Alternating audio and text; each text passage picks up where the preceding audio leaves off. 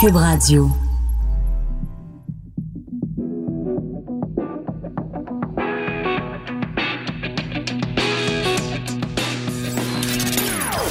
Des opinions bien à elle. Sophie Durocher. Son franc-parler ne laisse personne indifférent. On n'est pas obligé d'être d'accord.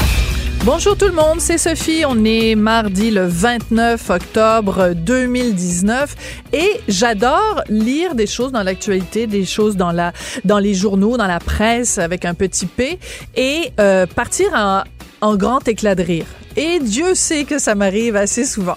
Alors, hier, ben, j'ai poussé un grand éclat de rire quand j'ai vu qu'il y avait une cinéaste très reconnue, une cinéaste italienne, elle s'appelle Lina Wertmüller, et on lui remettait un Oscar euh, hier, et elle a dit, mais pourquoi l'Oscar s'appelle Oscar? Tu sais, faut être plus inclusif. Faut que l'Oscar ait un nom féminin. C'est le nouveau combat des féministes. Parce que, c'est, moi, une femme qui reçoit un Oscar, c'est, c'est, c'est oppressant. C'est une figure dominatrice, une figure phallique en plus. L'Oscar, regardez la forme que ça. Enfin bref, elle, elle préférait que les Oscars s'appellent Anna.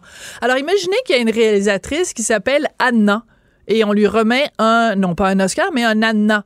Alors ça pourrait donner lieu à ce type de conversation. Anna, tu as Anna, Anna? Ah, Anna, hein?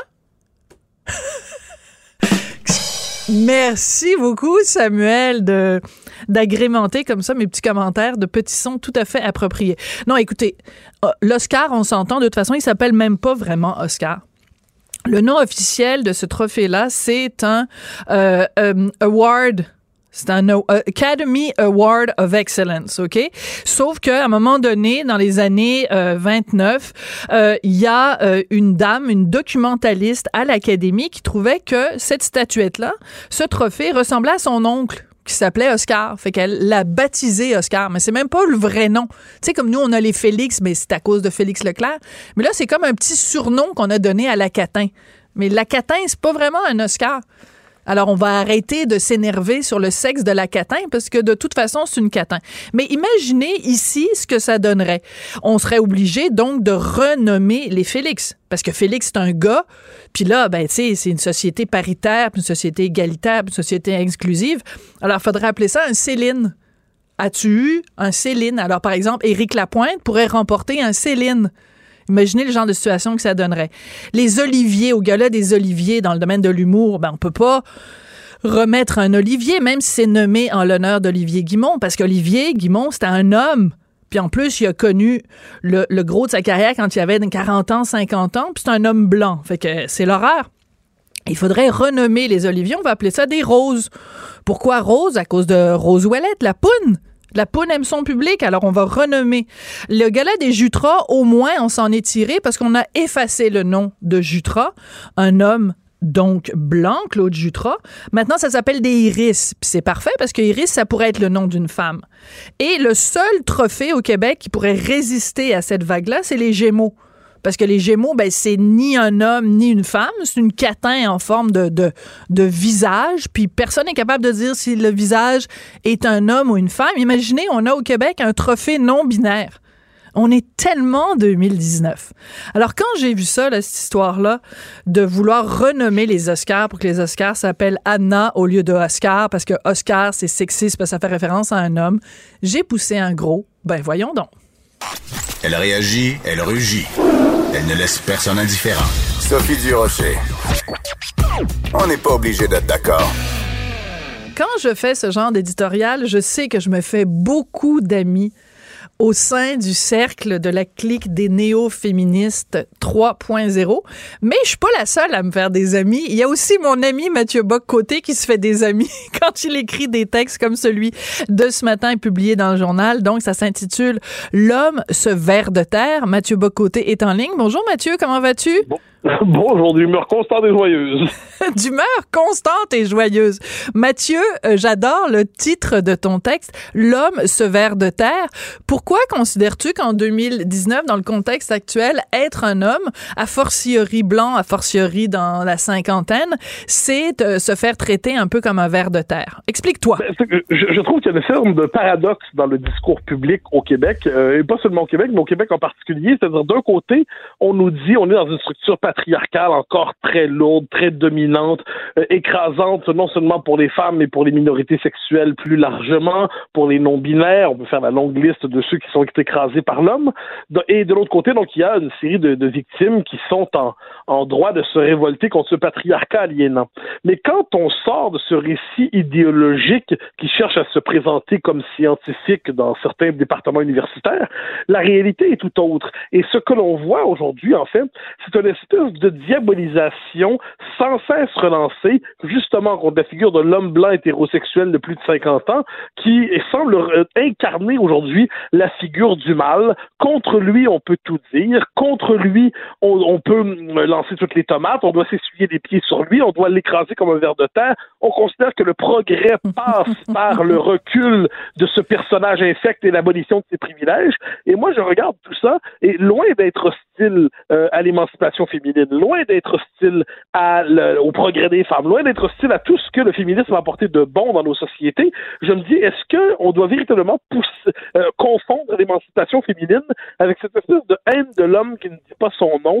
Et devant tout cela, euh, ben, comme, euh, comme toi, je dirais, ben voyons donc. Ben voyons donc. Mais alors, c'est intéressant parce que, donc, la semaine dernière, un, sujet qui a créé une mini controverse dans, dans le milieu culturello-médiatique, c'est euh, la, féministe Martine Delvaux parce que elle a écrit un texte dans la presse où elle disait ça n'a pas de sens que Radio-Canada se prépare à faire une série qui va mettre en valeur les angoisses existentielles de quatre hommes dans la cinquantaine.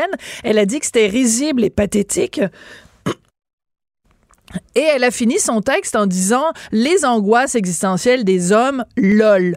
Donc, c'est correct de mépriser ou de ridiculiser un homme de 50 ans qui souffre et qui a des angoisses, mais jamais un journal aurait publié une lettre d'un gars disant les angoisses existentielles des femmes, on s'en ben, mais ça, c'est pas surprenant de la part de l'auteur en question, qui, euh, qui, se, qui ne se distingue pas par, ni par sa modération, ni par sa subtilité, disons ça comme ça.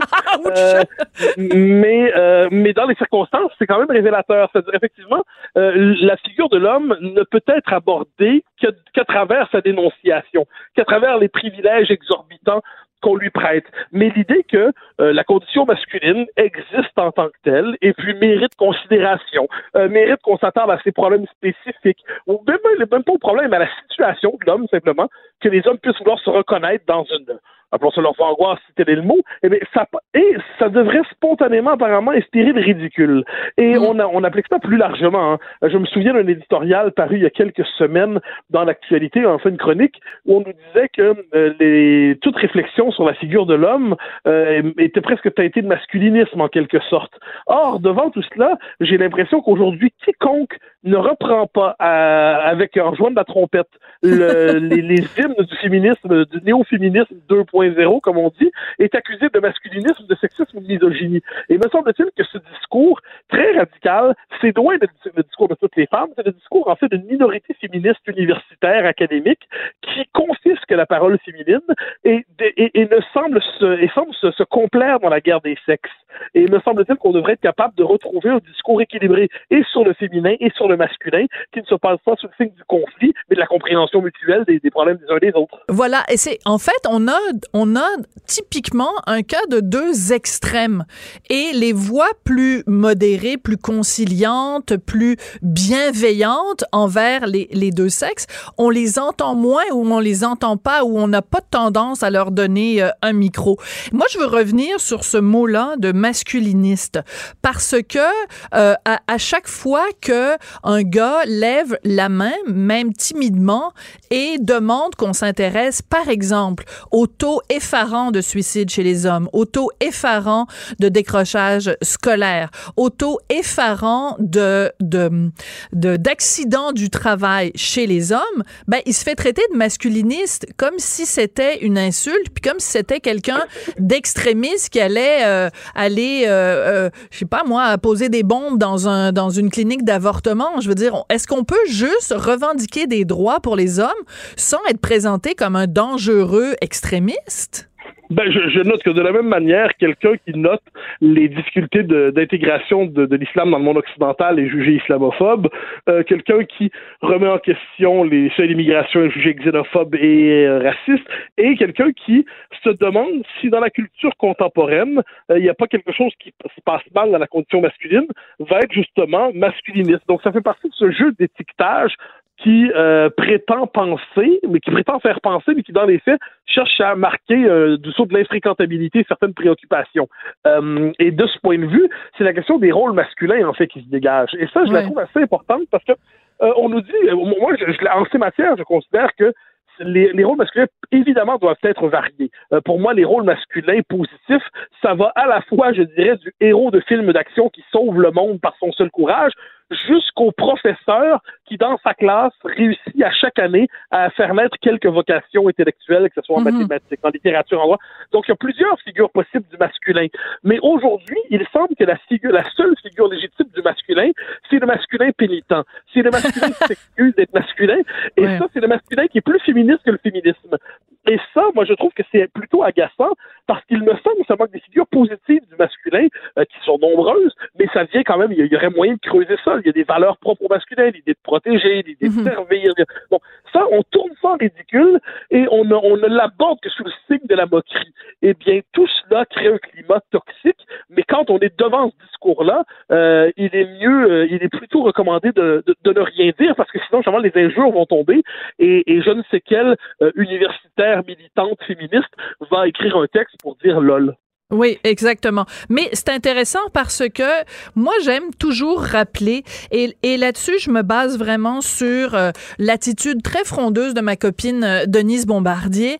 C'est important de toujours rappeler, quand on regarde le monde occidental en général, à quel point l'homme québécois fait quand même partie du 1% supérieur euh, en, en, termes d'égalité des tâches, en termes de congé de paternité, en termes de, de respect des droits de la femme, en termes de, je veux dire, féminisation des termes. La société québécoise est une société qui parmi les sociétés occidentales et parmi ce qui se rapproche le plus de l'égalité. Est-ce qu'on l'a atteinte complètement? Non, les amis. Est-ce que c'est parfait à 100%? Non. Mais est-ce qu'on peut arrêter de se taper sur la tête et de s'auto-flageller et de se donner des tapes dans le dos puis de se féliciter au lieu de se, de, se crier des noms? Moi, j'aimerais ça voir des féministes québécoises vanter les mérites et les qualités de l'homme québécois.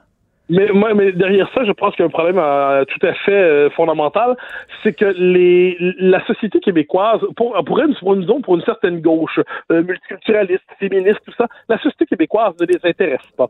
Euh, eux, ce qu'ils tiennent un discours global sur l'Occident, qui est en fait très souvent un discours sur les États-Unis, et ils plaquent sur nous des catégories qui mhm. nous sont complètement étrangères. Je veux dire, le Québec est une société particulière, avec un rapport particulier au rapport homme-femme. L'histoire en a voulu ainsi. Une société des plus féministe en Amérique du Nord. Mais oui. peut dire. Mais quand on regarde aujourd'hui le discours dominant, c'est comme si la différence québécoise, pour le meilleur et pour le pire, n'est pas considérée. Donc on plaque ici des grosses catégories lourdes, lourdes, lourdes qu'on peut avoir avec notre réalité. On, s'en va fouiller dans des séries américaines, dans les, les séries télévision, les films américains. On en retire quelques conclusions générales mm. euh, sur l'esprit du Boys Club et puis on plaque ça sur le Québec et on dit ah ben voilà t'es le, Boys Club révélé et devant tout cela on applaudit de peur de ne pas applaudir de peur d'être pris à ne pas applaudir. Et, je trouve que derrière ça il y a un manque d'intérêt pour la spécificité québécoise qui effectivement se distingue d'une société plutôt paisible, plutôt pacifique, une société plutôt douce. Euh, dans le monde qui est le nôtre aujourd'hui, il y a une douceur propre au mhm. Québec.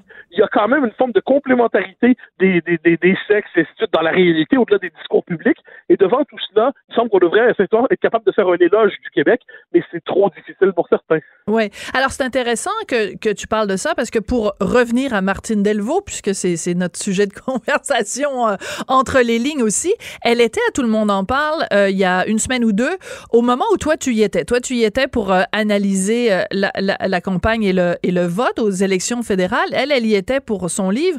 Et tout le long où elle parlait de son livre, c'était quand même assez frappant de voir qu'il y avait personne autour de la table pour ne serait-ce que minimalement soulever, tu sais, je veux dire, c'est une émission quand même habituellement qui suscite des débats. Tu sais, quand Denise Bombardier va là, il y a 26 personnes qui, qui, la, qui la confrontent, mais il y avait personne pour confronter Martine Delvaux. J'y étais, ça c'est particulier, parce que je, m'en suis rendu compte. J'étais là, puis je me suis dit, étant autour de la table, bon, manifestement, c'est, euh, je, trouvais que son discours était, euh, pour le dire poliment, à, à l'écart du réel, mais je me suis dit, puis je le jure, je me suis dit, bon, mais c'est son entrevue, je vais quand même pas la gâcher. Je veux dire, moi, je ouais. donnerais une entrevue pour un de mes livres, ça me tenterait pas de me faire gâcher ça par quelqu'un. Je comprends. Qui euh, bon. Donc, je me suis dit, ça simplement me, me, me faire discret par politesse. Bon, vraiment par politesse. Or, je sors de là et je vois les commentaires quelques jours plus tard sur Facebook et Twitter où on dit ah ah ah il a eu peur, il a été terrifié, il n'a pas osé. ça c'est génial quand même. C'est ben oui. Euh, on, par souci, par souci de vraiment, j'insiste, de politesse. je, je, sais ce que c'est écrire un livre. Euh, quand on écrit un livre, on, on va en parler on a envie d'avoir la possibilité d'exposer sa pensée le plus complètement possible. On n'a pas envie que la personne qui est sur le plateau vienne gâcher notre entrevue en nous, euh, en nous, en nous critiquant très sévèrement, en détournant le propos finalement. Il y a d'autres endroits pour la critique. Ensuite, il y avait et là, c'était retourné en, euh, la politesse était vue comme une marque de faiblesse. Ce en quoi, de ce point de vue, je n'aurais finalement qu'un conseil, évitez d'être des gentlemen, ça vous servira jamais. Mais, euh, mais c'est très drôle, ça. J'ai trouvé ça, c'était un peu loufoque comme situation. Et puis, je suis sorti de là en me disant, mais mon Dieu, que se passe-t-il? Et euh, puis là, bon, j'ai vu ensuite effectivement l'accueil qui était réservé à ça, comme si c'était parole d'évangile, euh, mais normalement, on est plus sévère envers des évangiles même. Oui, exactement. Oui, puis les, les, les évangiles, c'est ça.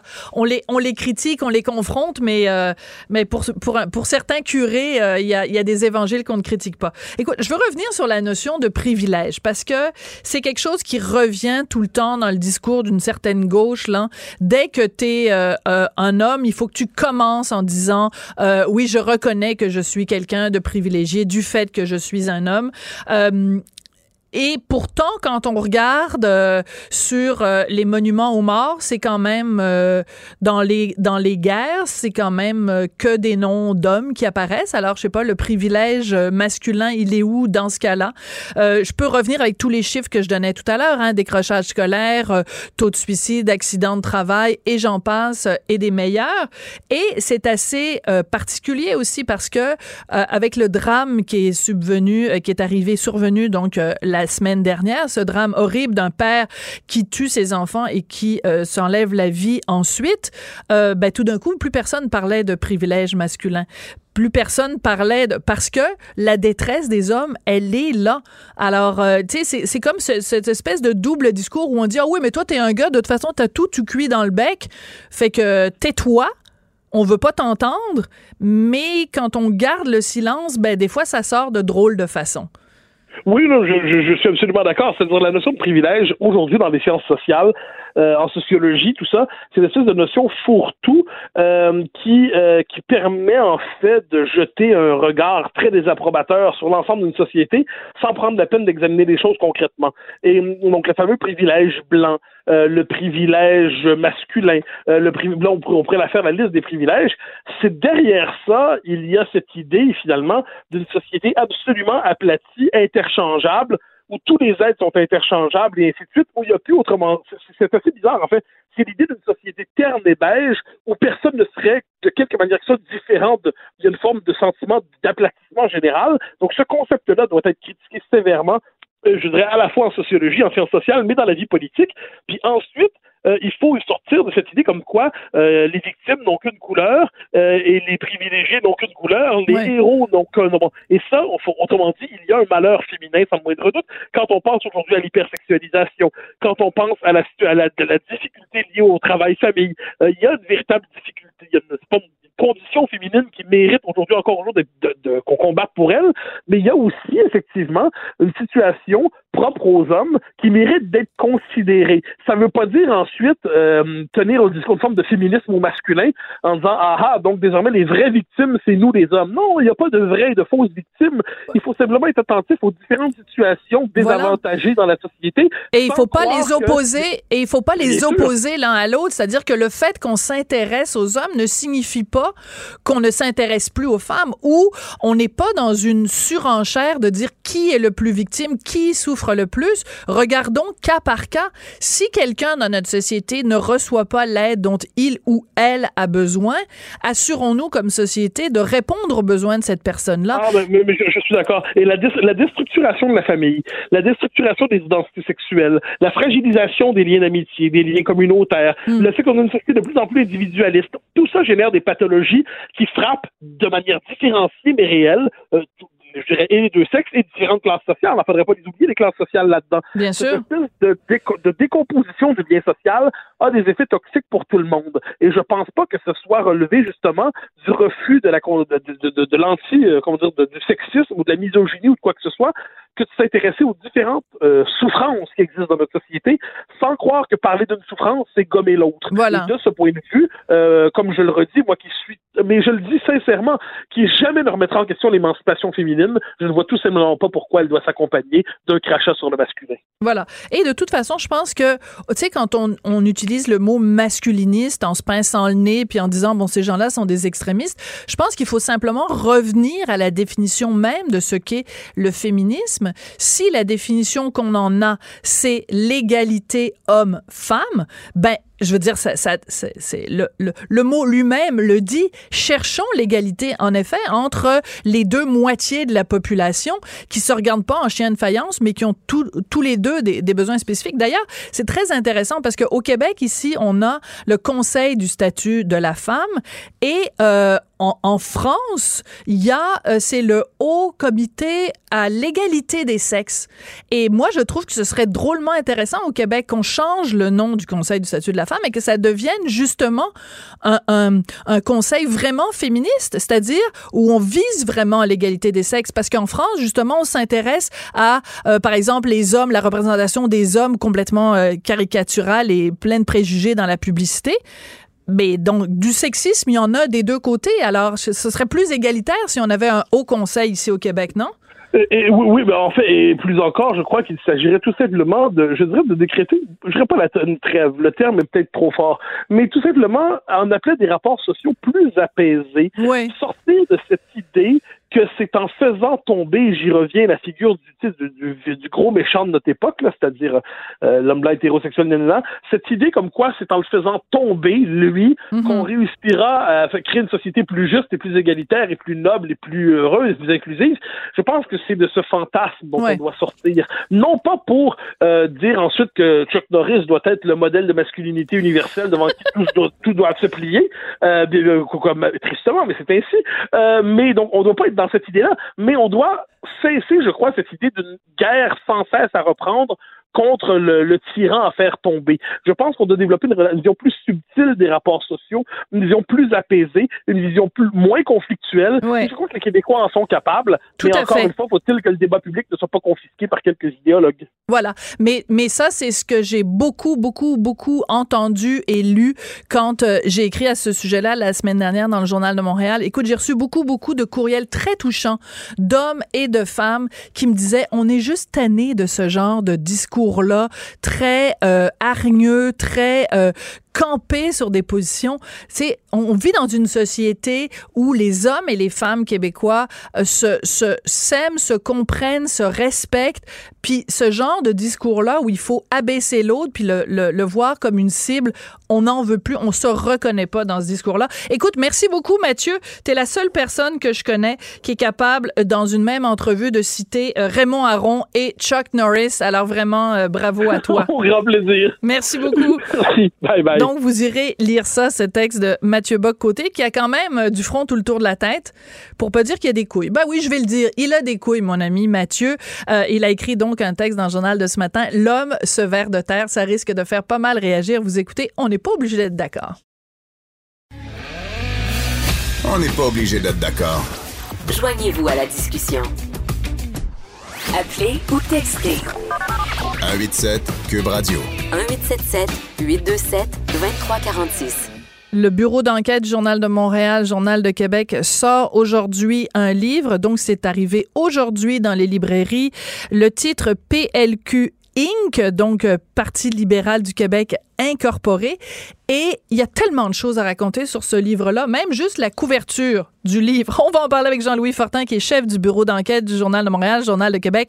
Jean-Louis, bonjour. Bonjour, Sophie. D'abord, j'adore la couverture du livre. N'est-ce pas? Parce que on voit le visage de Jean Charret et vous l'avez fait, le graphiste l'a fait comme si c'était sur un billet comme si c'était Monsieur McDonald là, sur, euh, sur notre, euh, notre billet de, de, de 20 dollars ou je sais pas quoi. Parce que le cœur de l'enquête qui, qui, est, qui, est, dans ce livre-là, c'est l'argent. Follow oui. the money. Exactement ça. Puis on voit le visage de Jean Charest, mais ce qu'il faut bien comprendre, c'est que c'est d'abord et avant tout un livre sur l'enquête policière, la fameuse enquête mâchurée. Un mot que moi je l'ai appris il y a deux trois ans, ce mot-là mâchuré. On a tous, euh, mais depuis ce temps-là, on en a tellement parlé. Hein, C'était le projet le plus ambitieux de l'UPAC, et donc on trouvait important de raconter cette enquête-là qui semble avoir abouti dans un cul-de-sac aujourd'hui. Ouais. Mais pour revenir à Jean Charret, c'est son visage qu'on voit euh, sur la couverture du livre, mais c'est un Jean Charest qui est traqué, pas par nous, par la police. C'est ça. Comprendre. C'est pas que... vous qui êtes parti après Jean Charest, c'est la police qui est partie après lui, puis vous, vous faites état de cette enquête-là. Une enquête qui a mobilisé des millions de dollars de fonds mm -hmm. publics, qui a nécessité, puis ça c'est pas moi qui le dis, c'était l'ancien patron de l'UPAC, Robert Lafrenière, qui a nécessité des rencontres de plus de 300 témoins, euh, des documents en quantité industrielle qui ont été perquisitionnés mm -hmm. à la permanence du Parti libéral, dans les, dans les serveurs de courriel, entre autres. Ces déplacements à la frontière qui avaient été suivis avec son ami Marc On se souvient. aussi. Donc, euh, euh, l'intérêt public, il est là, c'est que comme société, comme, comme et les corps de police et la justice ont dépensé des ressources considérables mm -hmm. depuis 2014 pour euh, euh, arrêter ce qu'ils croyaient et ce qu'ils croient probablement toujours être euh, des gens qui auraient participé à un complot, donc échange d'influence politique, mm -hmm. de décision de contrat en échange de financement. Il n'y a aucune arrestation qui a eu lieu encore à ce jour. Mais c'est une enquête, on le voit depuis quelques mois, qui semble être aboutie je dirais pas dans un cul-de-sac, mais une enquête qui semble, disons que la police semble s'être butée à de nombreux obstacles qu'on explique voilà. dans le livre. Alors, un des obstacles, mais ça, on le savait, c'est qu'à un moment donné, il y a eu donc perquisition chez Marc Bibot, donc grand agent argentier du Parti libéral. Or, on sait que ça se retrouve devant les tribunaux parce que euh, il y a certains de ces documents-là où l'argument de du côté de Marc Bibot, c'est de dire oui, mais c'est lié par le secret professionnel, le secret entre un avocat et son client. Oui, Donc ça, ça peut expliquer une partie de la raison pour laquelle ça n'a pas abouti, mais il reste encore beaucoup de questions. Alors, une des questions que je voulais soulever avec toi, c'est la question du train de vie de M. Charret. Oui. Alors, donc, il habite une maison à Westmount. Écoute, j'ai fait le calcul, je me suis amusée, OK? Le gars, il a une hypothèque annuelle 32 000 juste d'hypothèque. Là, fait même pas les taxes foncières puis les taxes scolaires. Puis on sait qu'à Westmount, euh, c'est assez élevé aussi. C'est assez élevé, ouais. OK. Euh, il a trois enfants qui vont à l'école privée. Mm -hmm. Donc, moi, j'ai mis, mettons, 5 000 par enfant, ça fait 15 000 par année. Il y a un chalet à North Atley, mm -hmm. puis il faut qu'il mange, puis il faut qu'il s'habille, puis il faut qu'il ait une auto, puis il faut qu'il ait ci, puis il faut qu'il ait ça. Bon, il reçoit son salaire de, de, de, de premier ministre. De premier ministre. Euh, oui. Et il reçoit 75 000 du Parti libéral. Ça fait ouais. 200 000 à peu près par année. Donc, il reste, mettons, 100 000 net dans ses poches. Mais comment, avec 100 000 net dans tes poches, tu peux payer 32 000 d'hypothèque, plus l'école privée, plus le chalet? Ça marche pas. C'est pas seulement à toi qui te pose cette question-là. Ce qu'on découvre à la lumière euh, des informations qu'on a obtenues sur l'enquête mâchurée, c'est que les policiers se sont beaucoup intéressés au train de vie de Jean mm -hmm. Charest. La fameuse théorie du pont d'or, c'est-à-dire quand Jean Charest, à la fin des années 90, décide de faire le saut en politique provinciale, hein, parce qu'avant il était chef du Parti conservateur du Canada, il y a tout ça plus de 20 ans, euh, semble-t-il qu'il aurait reçu une forme d'avantage euh, monétaire. C'est pas moi qui le dis, ce sont de nombreux mm -hmm. témoins qui en ont fait part à la police. Lui a toujours nié avoir reçu quoi que ce soit euh, qui serait illégitime, qui serait euh, illégal. Mais voyons voir un peu ce que des témoins ont dit à la police. Par exemple, Monsieur Ron- Poupard. Oui, Ronald Poupard, chef de cabinet de Jean Charest à l'époque quand même. Donc, c'est pas celui qui passait le balai, là, il, en, il en savait. Mhm. Non, c'est pas assez. l'homme qui a vu l'homme qui a vu l'homme qui a vu l'ours, là. Oui. C'est l'homme qui lunchait avec l'ours. Exactement. Et lui, euh, ce qu'il a dit, c'est que ben, Joël Gauthier, qui était le directeur général du Parti libéral à l'époque, donc un autre qui n'est pas un deux de pique puis qui devait savoir ce qui se passait, lui avait confié que ben, Jean Charest, euh, son, sa- l'hypothèque de sa fameuse maison à Westmount, ben, c'était le Parti libéral qui la payait. Puis quand Ronald Poupard, et Ronald Poupard se confie à la police, dit quand j'ai su ça, je- ouais, j'en ai parlé à Marc Bibot. Marc Bibot qui était donc l'ami de Jean Grand Charest. argentier. Grand argentier du parti. J'ai dit, ouais, c'est peut-être, au, au moins au niveau des apparences, là, euh, quand, quand les gens vont savoir que c'est le parti qui paye son hypothèque, est-ce qu'on pourrait pas trouver une autre façon de, de le- de le payer? Alors lui, euh, euh, M. Poupard témoigne de ça aux enquêteurs de Machuré euh, euh, en, en 2014, euh, euh, vraiment de façon assez ouverte. Ouais. Ce qui est intriguant, c'est que quand notre bureau Ben d'enquête voilà, c'est ça, l'a rejoint quelques années plus tard, donc Il est au moins cours de la dernière année. Alors là, tout à coup, il, il se rappelle d'aucune information euh, euh, concernant ce que le parti aurait pu donner à, à Jean Charest pour son hypothèque. Alors, ça ajoute une couche de mystère à l'enquête. Quand tu fais une déclaration sous serment au policier, là, puis tu signes ton nom en bas de la feuille, là, euh, euh, j'atteste que ce que je viens de vous révéler comme renseignement, là, au meilleur de ma connaissance, au meilleur de mes souvenirs, c'est exact. Euh, ben, ça, ça vaut quelque chose. Et éventuellement, euh, il peut y avoir des accusations de parjure qui sont déposées si tu fais une déclaration sous serment qui s'avère mensongère. Alors, ça ajoute vraiment une couche de brouillard autour de cette enquête-là, de voir que il y a des témoins qui semblent avoir connaître beaucoup de choses, qui se sont dans un premier temps ouverts à la police, puis qui Ouais. finalement, ah, c'est-tu, pas sûr de bien me rappeler, je pas trop souvenir. Ah, ça, là, je suis pas sûre de bien me rappeler. On l'a-tu assez entendu? euh, La, la com- commission la syndrome de la commission Charbonneau. Ben oui. Là, il faudrait que je fasse comme Sonia Lebel, Oui. tu sais, avec quand elle claquait des doigts pendant la commission, Ouais. là, Mais- pour leur rappeler la mémoire. Mais, mais M. Poupard a parlé de ça à la police, mais c'est pas le seul. Euh, Non. par exemple, Bruno Fortier, qui était également un ami de Jean Charest, euh, qui a été euh, un peu plus tard délégué général du Québec à New York, lui a expliqué à la police justement sur le fameux train de vie. Lui, il dit Jean Charest roulait comme quelqu'un qui gagnait 700 000 par année. Ben oui, on vient de le faire, 200 le calcul ensemble, ça marche Ben oui. pas, là. Ben oui. Alors, c'est le genre d'observation que la police a eu. Est-ce que c'est assez pour porter des, accusations criminelles? C'est pas à moi de le dire. Je suis pas un procureur de la couronne, je suis pas avocat. Euh, mais ce qu'on constate à la lecture des 352 pages de ce livre-là, c'est la profondeur de l'enquête. Ce sont des dizaines de témoins que l'UPAC a rencontrés pour étayer toutes sortes de théories concernant des actes euh, euh, illégitimes qui se seraient passés à l'ère de Jean Charest au Parti libéral. Il est question de trafic d'influence, il est question de contrat ou de, une oreille attentive au gouvernement qui se serait monnayé euh, en échange de financement. Et pas seulement deux, trois personnes qui disent ça à la police, là. des dizaines de témoins disent ça. Et Jean-Louis, c'est important de rementionner, ce ne sont pas des allégations ou des affirmations que le bureau d'enquête fait Non. à l'égard de Charret, Bibot et compagnie. Ce sont des pistes d'enquête de la police même en dont fait, vous faites c'est ce que les témoins disent eux-mêmes à Voilà. la police. Alors, moi, ce que je veux, on va continuer évidemment de parler de ça, mais je veux qu'on revienne un petit peu en arrière parce que ça a l'air.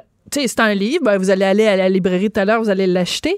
Mais raconte-nous comment vous en êtes arrivé ça. Parce que, écoute, moi, je veux dire, il y a, il y a un- il y a- c'est comme un film d'agent secret, là. C'est euh, James Bond publie un livre, là.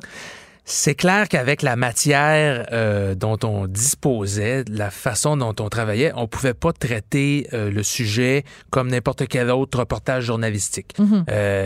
Tu sais, au bureau d'enquête, on est conscient qu'il y a certaines personnes, des fois, on- qu'on dérange, hein, qui peuvent nous vouloir du mal, mais on joue avec des réputations, Oui. on joue avec des, des- des allégations qui peuvent être potentiellement explosives. Donc, évidemment qu'on s'assure de vérifier ce qu'on a. Si on rapporte un témoignage d'un individu à la police, c'est parce qu'on a vérifié que le témoignage a bel et bien eu lieu, puis que la Ben personne oui, a bel sûr. et bien dit ça aux enquêteurs. Ça, c'est une chose.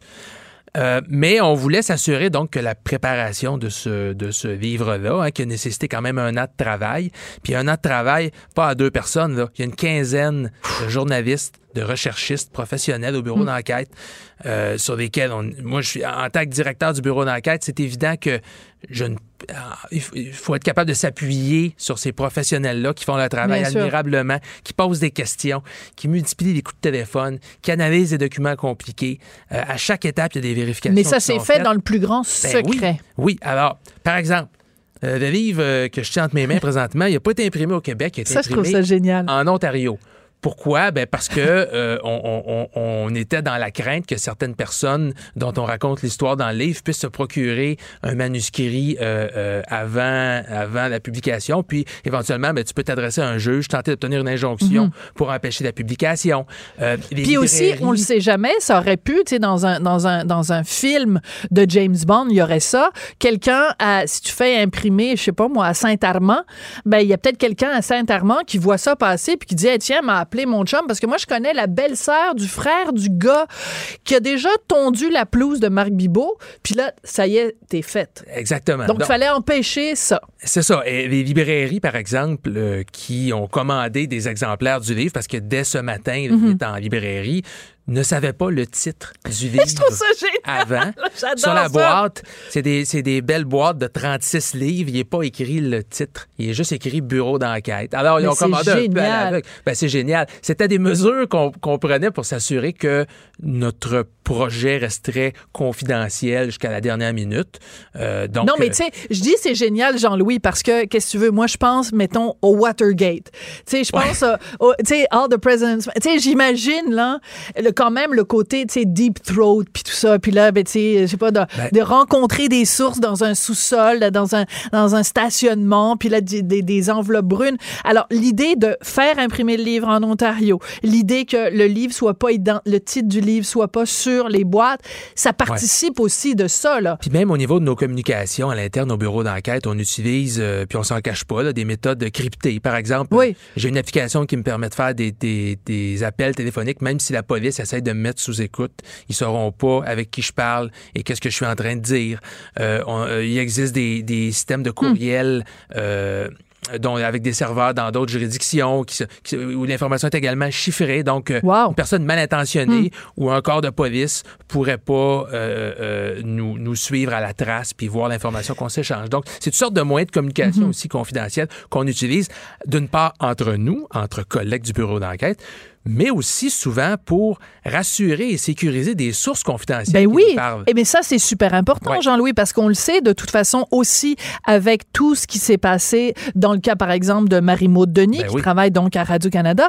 Mais tu sais, je veux dire, on pense à, à Marc-Yvan Côté, donc qui est allé dans les plus grandes instances juridiques pour savoir quelle était la source de Marie-Maude Denis. Je veux dire, il faut que les gens qui nous écoutent soient conscients que comme journaliste et a fortiori évidemment quand on fait des enquêtes, il y a rien de plus précieux que ta source. Et pour ta source, il y a rien de plus précieux que de protéger au péril de ta vie. Je, je trouve que c'est important de le mentionner. Au péril de ta vie, de ta sécurité, de ton intégrité, de protéger le secret de ta source. Sinon, demain matin, le bureau d'enquête, tu peux mettre la clé dans la Ouais. porte, Jean-Louis. Puis tu peux être sûr, Sophie, qu'on prend tous les moyens technologiquement Ouais. euh, possibles, les moyens qu'on connaît pour s'assurer de protéger euh, l'anonymat de nos sources. C'est super important. C'est ce qui fait que les gens peuvent nous communiquer avec, conf- communiquer avec nous avec confiance aussi. là. Si quelqu'un me, me contacte sur mon courriel puis me dit j'ai besoin de communiquer avec vous de façon privée, là, je vais lui donner des méthodes pour qu'il le fasse. Puis a aucune crainte. On va être capable d'échanger l'information sans que les gens sachent qu'on se parle.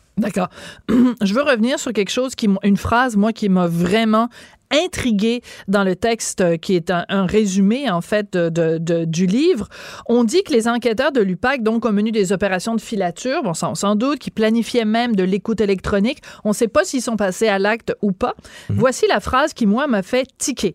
Ils ont également saisi des milliers de documents, dont des tableaux Oui. retrouvés dans des serveurs du Parti libéral, décrivant avec précision les sommes faramineuses amassées par la formation politique. Là, je me dis, attends deux secondes, tu t'appelles le Parti libéral du Québec, puis là, tu fais un beau petit tableau Excel. Mais pourquoi tu, penses, pourquoi tu penses PLQ Inc? Parce que c'était une véritable entreprise Inc. pour qui fait référence à une, une entreprise à ramasser, à collecter du fric. C'est impressionnant Ouais. la façon dont cette formation-là était organisée.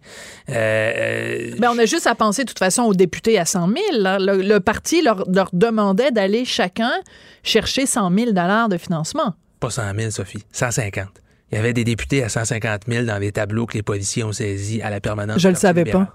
Il y avait quatre ou cinq députés dans les circonscriptions où ils savaient que ça serait le plus payant. L'objectif chiffré, c'est écrit noir sur blanc. C'est pas 100, c'est 150 000. Et excuse-moi de faire une petite pointe d'ironie. Tu sais, ce qui a, la, la, la, chose qui a beaucoup fait rigoler en fin de semaine, c'est Christine Saint-Pierre qui a interpellé François Legault parce qu'il était allé voir un match du Canadien. hockey, oui. En disant, attention, là, euh, au-delà de 200 dollars, faut déclarer les cadeaux. Et là, François Legault a dit, ben, j'ai payé mes billets. une phrase laconique. C'est un peu ironique quand même de voir quelqu'un qui, qui, a fait partie du gouvernement Charret lever son petit doigt puis dire, euh, taper un peu sur les doigts de Monsieur Legault puis se faire ramasser comme une crêpe. C'est clair que les, les, mœurs ont beaucoup changé en politique. Puis à la limite, je suis content de voir qu'une députée actuelle du Parti libéral que ça lui tienne à euh, cœur. priorise à ce point l'intégrité. Euh, effectivement, il y, a il y, a un certain ménage qui s'est fait.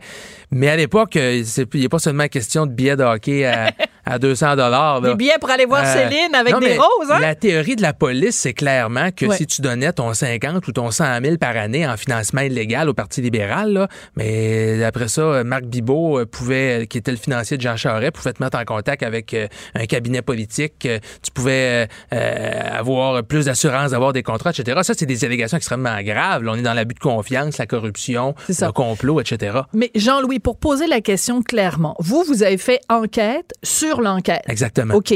Mais à quel moment est-ce qu'on peut parce que là, ce sont des allégations. Il y a des gens qui ont témoigné. Il y a des gens qui disent c'est ça qui s'est passé, c'est ça qui s'est passé. Pourquoi est-ce qu'on n'en arrive pas à une, conclusion claire qui est le 3 février, euh, telle compagnie a versé tel montant au Parti libéral et euh, au mois de juin, le Parti libéral a donné un contrat à la compagnie. Pourquoi on n'arrive pas à boucler la boucle de façon précise? C'est intéressant comme question. Puis en, en, justice criminelle, il y a ce qu'on appelle évidemment la preuve hors de tout doute raisonnable. C'est pas seulement je pense qu'un tel a donné un pot de vin pour avoir un contrat. C'est pas la balance des probabilités. Il faut démontrer, il faut qu'il n'y ait pas de doute que ça s'est effectivement produit.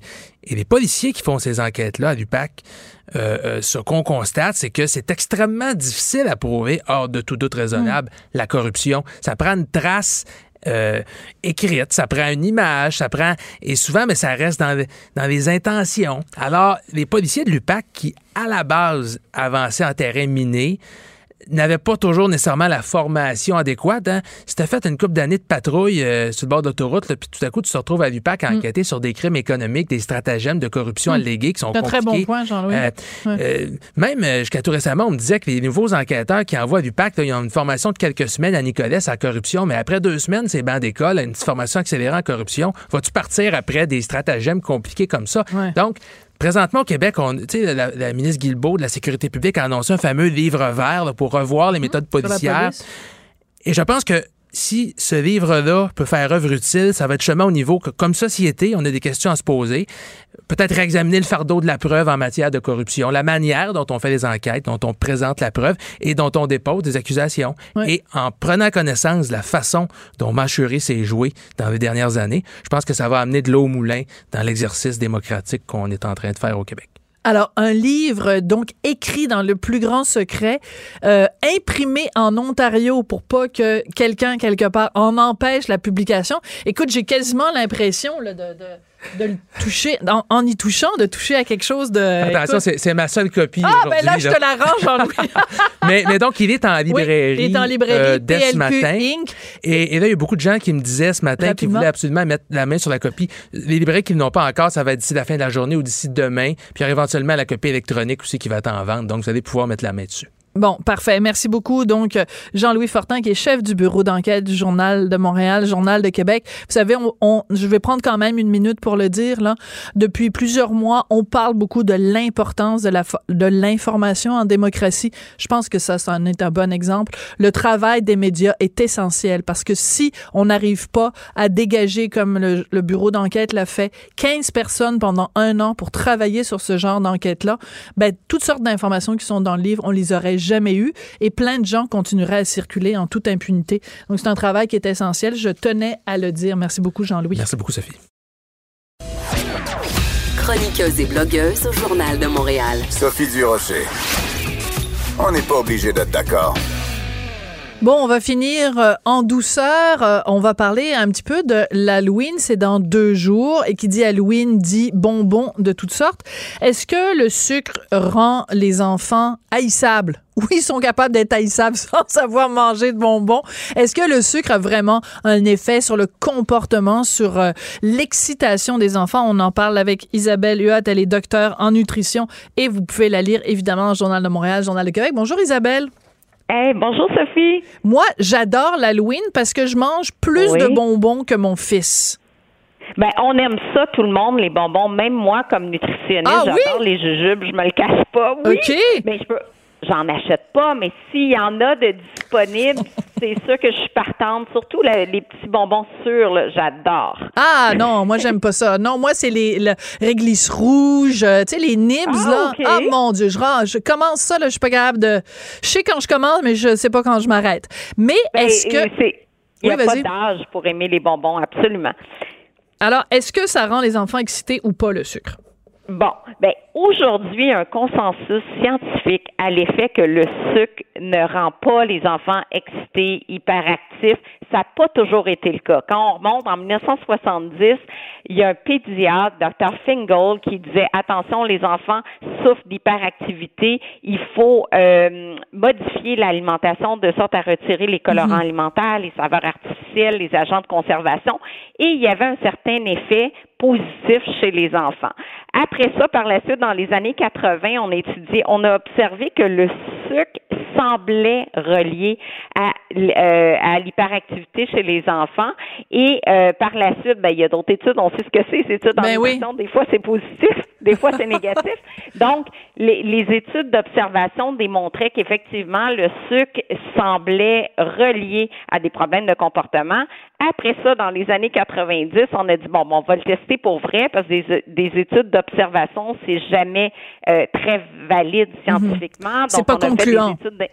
Exactement. Fait qu'on a fait des études d'intervention. On a testé, par exemple, des produits qui contenaient du sucre versus des contenus, euh, des produits qui contenaient du faux sucre. Donc, dans, dans ce temps-là, c'est beaucoup l'aspartame.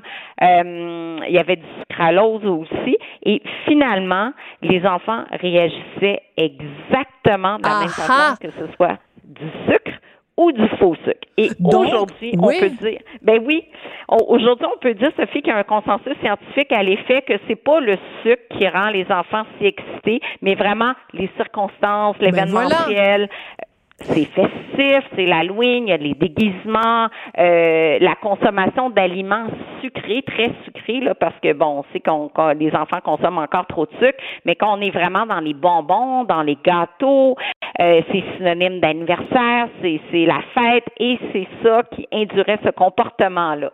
D'accord. Mais c'est important quand même, même si on dit c'est pas le sucre nécessairement qui est directement, il n'y a pas d'effet, il n'y a pas de cause à effet.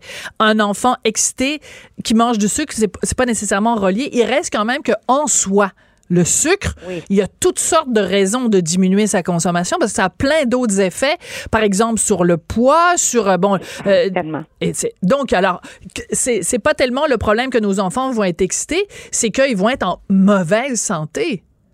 Oui, puis il faut quand même nuancer parce qu'il y a beaucoup de bonbons chocolatés et il y a quand même la caféine. Et la caféine, ah, un enfant est très sensible à la caféine. Donc, si, hum. est-ce que c'est le sucre ou c'est plutôt le fait de manger beaucoup de petits chocolats? Puis dans les petits chocolats, on sait qu'un enfant euh, de 4 à 6 ans ne doit pas dépasser 45 mg de caféine par jour. Ben si, par exemple, on prend une boisson gazeuse, un, des petits chocolats ici et là et qu'on dépasse cette valeur-là, ben ça, ça peut faire en sorte qu'un enfant ait de la difficulté à s'endormir le soir, qui est vraiment excité. Et euh, il y a aussi le colorant, parce que le colorant, bon, si on dit que le sucre ne conduit pas à l'hyperactivité, il y a des études sur certains colorants, entre autres le colorant jaune, la tartrazine, qui pourrait induire l'hyperactivité. le jaune? Oui. C'est drôle, ça. C'est drôle que tu parles du jaune, Isabelle, parce que, bon, toi et moi, on a à peu près le même âge. Et moi, je me souviens quand j'étais, mettons, ado, à un moment donné, c'était la grosse affaire, le rouge, le rouge. Écoute, c'était rendu que je mangeais mes M&M, puis au lieu de garder les rouges pour la fin, comme dans la petite chanson, je ne mangeais plus les rouges. Parce qu'on s'était fait dire, c'était le colorant E122, je pense. On s'était fait dire que c'était pas bon. Fait que là, maintenant, l'ennemi, c'est le jaune. Ben le rouge aussi, c'est un bon point ce que tu dis. Ah! Parce que la tartrazine qui est le colorant jaune, mais le rouge allura aussi, qui, qui est une bonne mémoire pour le E122, ça peut. Parce qu'en Europe, c'est comme ça qu'on codifie les additifs alimentaires. Ah! Et ces additifs, ces colorants-là, en fait, ont été défendus, entre autres, euh, au Royaume-Uni parce que justement, on les soupçonne d'être liés à l'hyperactivité. Et euh, maintenant, sur l'étiquetage au Canada, quand on voit colorant, jaune, il faut absolument l'indiquer parce qu'il semble que certains enfants qui, sur, euh, qui vont surréagir à ce colorant-là. Bon, ben, coudon, les, les ennemis changent de couleur. Écoute, en conclusion, je vais conclure pour toi parce qu'il nous reste 30 secondes. Oui. Euh, soyons raisonnables le reste de l'année, mais pendant une journée, on peut-tu s'en mettre plein la bouche des bonbons? C'est trop le fun. Fait que je t'achèterais des petits bonbons amers. De quoi? Pendant toute la fin de semaine. OK, parfait. On va se faire un gros party de sucre. Merci beaucoup, Isabelle Huot. Donc, voilà, merci. docteur en nutrition, je voudrais remercier euh, Samuel Boulay-Grimard à la mise en onde et aux effets spéciaux et Hugo Veilleux à la recherche. Pour écouter cette émission, rendez-vous sur cube.radio ou téléchargez notre application sur le Apple Store ou Google Play.